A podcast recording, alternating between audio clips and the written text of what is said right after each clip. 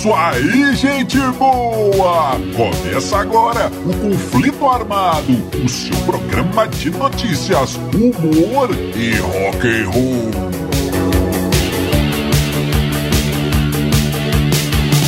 E vamos para as manchetes de hoje. Nirvana versus Guns, a treta. Slayer, Venom e a goteira. George Harrison, o Beatle, gente boa. Jack White, ajuda, músico de rua.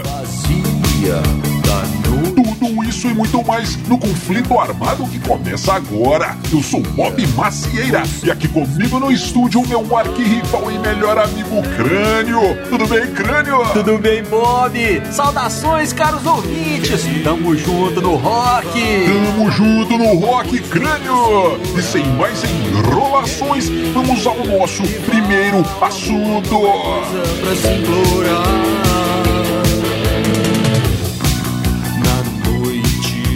É, crânio! E vamos começando o nosso conflito armado de hoje uma das tretas mais antológicas, uma das brigas mais espetaculares da história do rock and roll. Essa foi. É a confusão entre Axel Rose dos Guns N' Roses e Kurt Cobain do Nirvana. Crio é. uma confusão homérica que rolou ali no começo dos anos 90. O que, que acontece? Crânio, em 91, o Nirvana lança o seu aclamadíssimo álbum Nevermind. É, e foi um sucesso gigantesco, uma coisa de louco jamais vista na história da humanidade.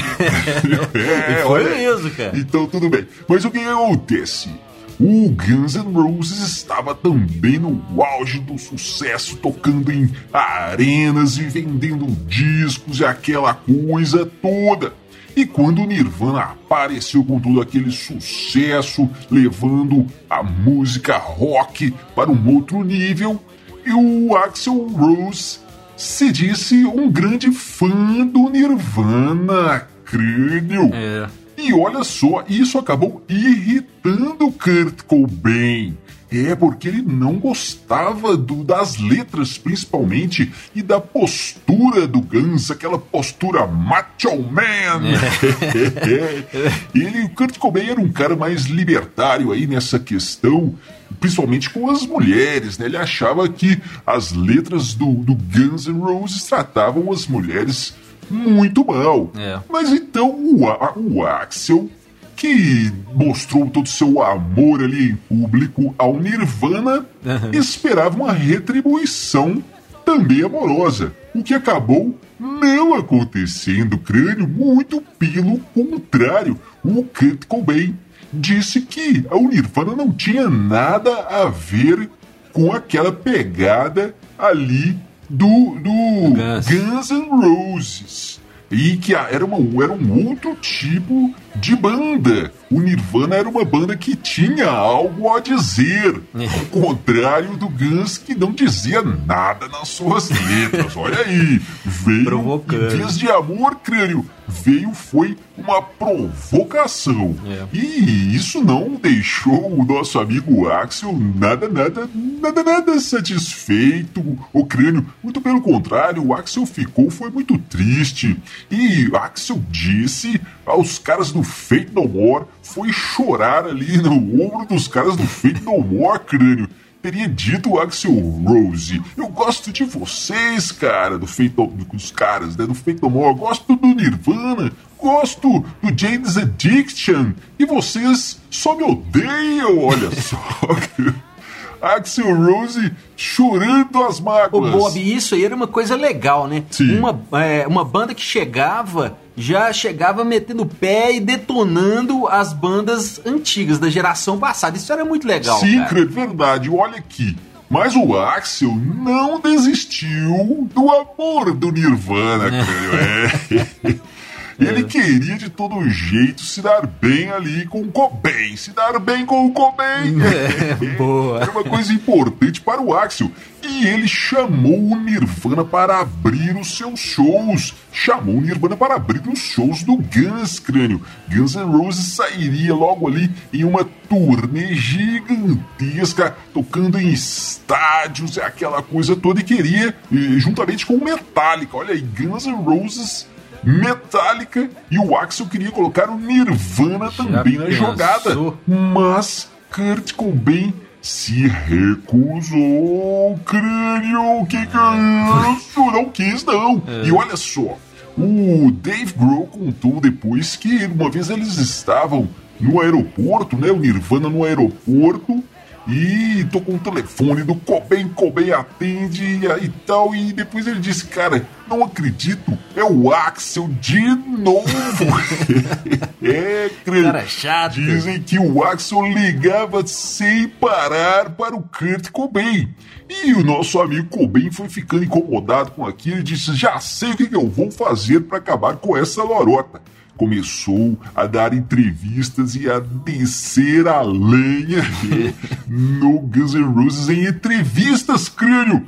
Ah, mas aí a coisa azedou, porque o Axel começou a responder, crânio. E uma vez, em um show em Orlando, nos United States of America, Axel Rose chama para o público ali centenas, dezenas de milhares de pessoas que Axel Rose diz que, que Kurt Cobain e Courtney Love, sua a, a atual esposa, a esposa de Kurt Cobain, eram dois junkies, crânio, dois drogados. E, segundo um, um jornal que tinha acabado de sair, Courtney Love usava drogas, usaria drogas durante a gravidez. E, e Axel Rose fala sobre isso no palco crânio na frente da multidão. Exato. Ele diz que os dois eram dois drogados, que ela usava drogas durante a gravidez. E olha isso, crânio, que se a criança nascesse deformada, ah. os dois deveriam ir para a prisão. E aí não teve volta, crânio. Aí a briga foi séria. Pois é, Bob. E aí o que que acontece? Teve o MTV Music Awards, né, de 92, onde os do, as duas bandas tocariam. Sim, sim. E durante a, as prévias ali, as entrevistas, aquela coisa toda, a Courtney Love diz que chamaria o Axel para ser padrinho da filha dela, né, com, com o Cobain, a olha, Frances olha. Bean Cobain, que já havia nascido ali naquele momento. E dizem que o Axel ficou uma onça e chegou pro, pro Cobain e falou: Ó, cara, toma conta dessa sua mulher aí, segura a onda dela aí. Para, fala que ela vai parar de falar bobagem. Dizem que o, o, o, o Kurt provocativamente virou pra, pra, pra Kurt e falou: Ó, oh, para de falar bobagem.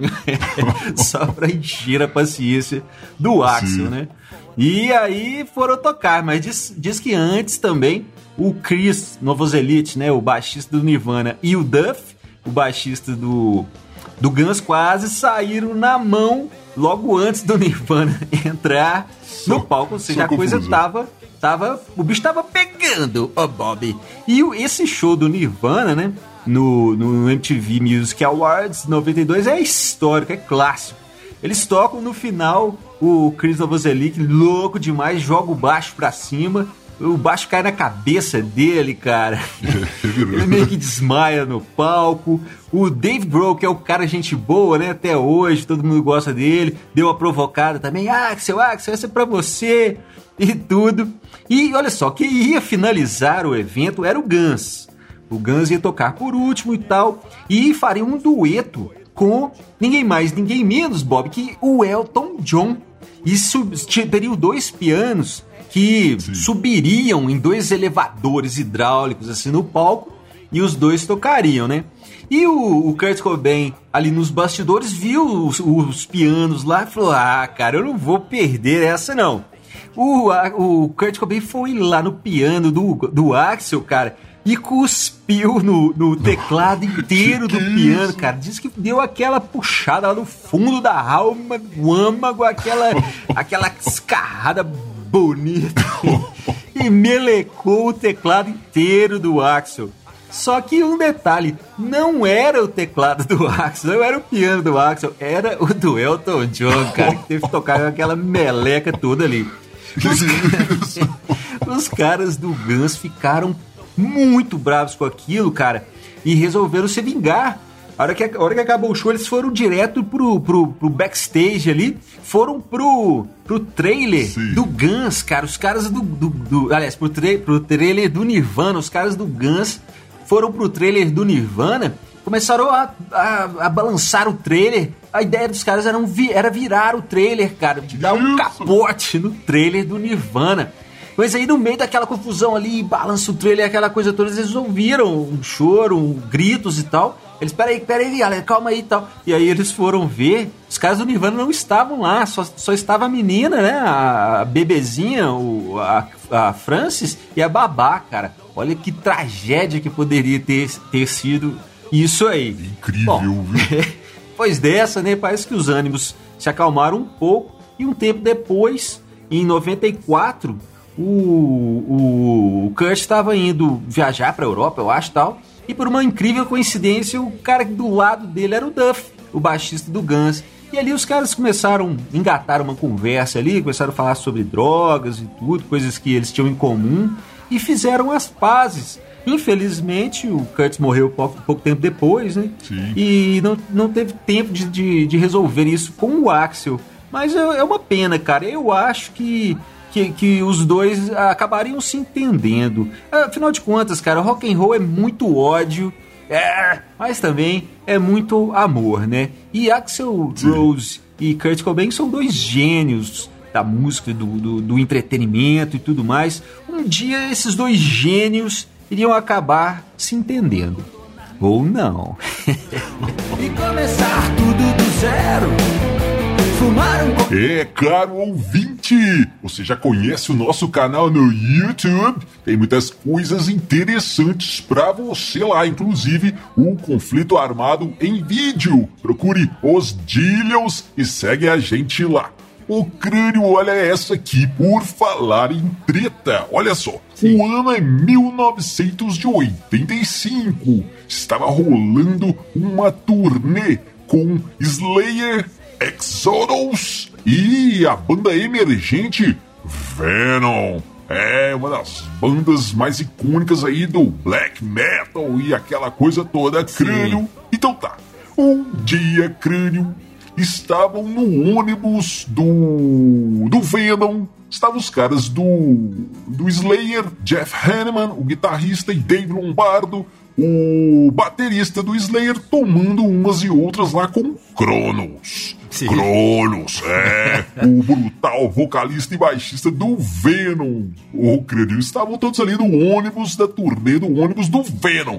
Dizem, inclusive, que o Venom começou nesse ônibus todo chique, todo bonitão lá, começou a torner no ônibus, mas a grana foi minguando Sim. e no final eles estavam indo, era de carro mesmo. Mas tudo bem, então esse dia eles estavam lá, Jeff Hanneman, Dave Lombardo e Cronos, é, Sim. tomando uma no ônibus do Venom.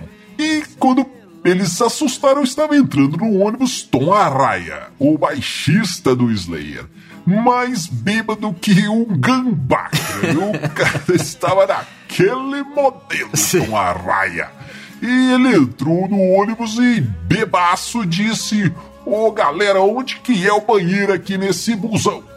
Onde que é? E o, o Cronos, o, o crânio foi fazer uma gracinha abriu a bocarra e disse: O banheiro é aqui, ó, Toaraia.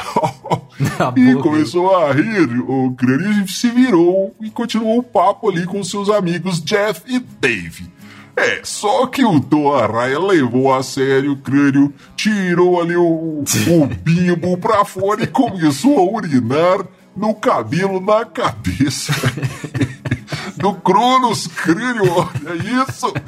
O Cronos olhou assim, sentiu aquela aguinha assim no cabelo, o barulhinho de uma água pingando, disse: Mas ué, o que, que, tá acontecendo aqui? Tem goteira nesse ônibus? Quando ele olhou para trás e viu o que estava acontecendo, ele já se levantou e deu um murrão, deu um soco no olho do Thor Arraia.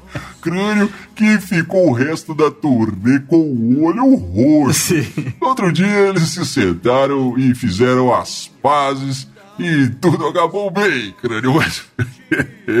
Esse é o trash metal, o black não, metal. Ô, Bob, não se pode brincar com esses caras, não. É Mas o que acontece, cara? Dizem que quando o, o, no outro dia o Tom Araya acordou todo com vergonha da situação e aquela coisa toda, né?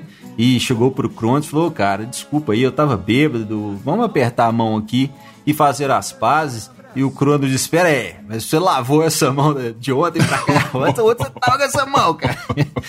Não, mas agora falando sério. Muito louco essa história. E eu vou te falar uma coisa: o, o, o, o Cronos, né, cara, aquela cara de mal, ele canta uh, fazendo umas caretas, a banda super pesada. Sim. Talvez um dos, dos, das primeiras, a primeira banda de black metal, né? Que gerou todo aquele estilo pesado, demoníaco, aquela coisa toda, o cara do mal, o cara do réu. e o Tom Araya foi lá e, e urinou na cabeça dele. Eu te falo uma coisa, a partir desse dia, se eu fosse o Tom Araya, eu ia me apresentar muito prazer, eu sou o Tom Araya, o cara que mijou na cabeça do Cronos. É, amigo ouvinte, conheça o nosso Instagram e o nosso Facebook. Você vai encontrar muita coisa legal, muita coisa interessante, então segue a gente lá. Procure os Dillions no Instagram e no Facebook. Ô crânio, olha só que história maluca. Olha só, 1968. Sim. Os Beatles, principalmente George Harrison, começa a flertar ali com a música indiana, com a cítara, começa a tocar cítara, é aquela coisa toda influenciando todos os fãs e todo o mundo, é crânio, é, é tocar cítara e conhecer a música indiana. Nesse momento, os Beatles resolvem ir para Rishikesh, na Índia, para fazer ali um retiro com o grande guru, o Maharishi. Essa história todo mundo conhece, né, Crânio? Mas o que pouca gente sabe é o seguinte: enquanto estavam lá, um belo dia, George Harrison recebe uma carta de um fã. É, e o fã pedia na carta: Ô oh, meu amigo George Harrison, sou muito fã de você, sou muito fã da sua banda. Eu tenho uma banda também e eu gostei muito do som da cítara. Eu queria aprender a tocar, queria me dedicar à cítara, mas eu não tenho grana para comprar uma. Você não podia me mandar aí umas 100 libras para eu comprar uma cítara aqui, meu amigo? Olha aí, crânio. E o mais interessante é que George Harrison respondeu a carta do fã. E você sabe, todo mundo sabe, crânio George Harrison era considerado o Beatle gente boa. É. O Beatle gente boa era o George Harrison, o cara legal. Então o fã foi na pessoa certa, né? Vou pedir para o, o George. Sim. Mas o que, que acontece, crânio? O George respondeu mas o que, que ele respondeu? Ele mandou uma carta, uma cartinha, crânio, que era assim. Tinha um desenho de um rosto assim, feminino, um desenho de um rosto onde dizia, e a carta dizia: Caro Ivan, esta é a minha amiga, essa é uma amiga minha, e eu achei que você gostaria de, de conhecê-la. Ela se chama Mary e ela só sai no início da primavera, após o período das monções aqui na Índia. Sim. É, olha só. Infelizmente, cara, acabei de emprestar a ela meus, minhas últimas 100 libras. Então, infelizmente, você está sem sorte, você terá que ficar satisfeito apenas com, a, com os meus votos de boa sorte aí. Continue praticando. Boa sorte para você e para sua banda. Assinado George Harrison. Legal demais. Legal demais, né, Bob? Engraçado o desenho, cara. O desenho tem uns olhos trincadões, assim, todo. Sabe aquele olho Sim. vermelho trincadão, assim? Eu não sei por que, que, a, que a Mary tem esses olhos esbugalhados e trincados. Por que mas, tudo bem. Então o que, que acontece? Infelizmente, né, cara, pegou o George sem grana ali, os bolsos vazios. Sim. Ele não pôde mandar o, o dinheiro. Mas se ele mandasse o dinheiro, não seria tão bom, cara. Porque imagina quanto vale essa carta hoje, cara. Se isso for colocado em leilão, o cara vai conseguir comprar umas 287 citras com a grana dessa carta. É e aí eu te falo, cara, o George sabia disso. O George sabia que uma carta manuscrita com o desenho da Mary esbugalhada ainda, isso aí, cara, valeria muito mais do que as 100 libras que o cara estava pedindo. E é por isso que o George era considerado o Beatle gente boa. Ah. E olha essa história aqui. Há pouco tempo atrás, em Edimburgo, na Escócia, uma mulher bêbada quebrou o violão de um músico de rua. Sim. Ele fez uma vaquinha online e conseguiu em 24 horas a grana que ele precisava para comprar um novo violão. Mas, nesse momento, ele recebeu uma notícia. Jack White, dos White Stripes, havia visto a, a, situação dele e mandou a grana e falou: compre aí a guitarra, o violão que você quiser. Olha aí, crânio. Tem a ver com o George. Tudo a ver, Bob. Dizem que o cara é, mandou uma mensagem pro Jack White falando: Ô, Jack White, muito obrigado pela guitarra, mas você não poderia me mandar uma cartinha escrita à mão, de preferência com um desenho, cara, que eu quero garantir a herança dos meus filhinhos. é, amigo ouvinte, você fica agora com os Dillions e a música O Errado. E você encontra em todas as plataformas de streaming. Nos vemos no próximo conflito armado. Valeu, valeu, valeu! Foi você que falou sobre ter compromisso.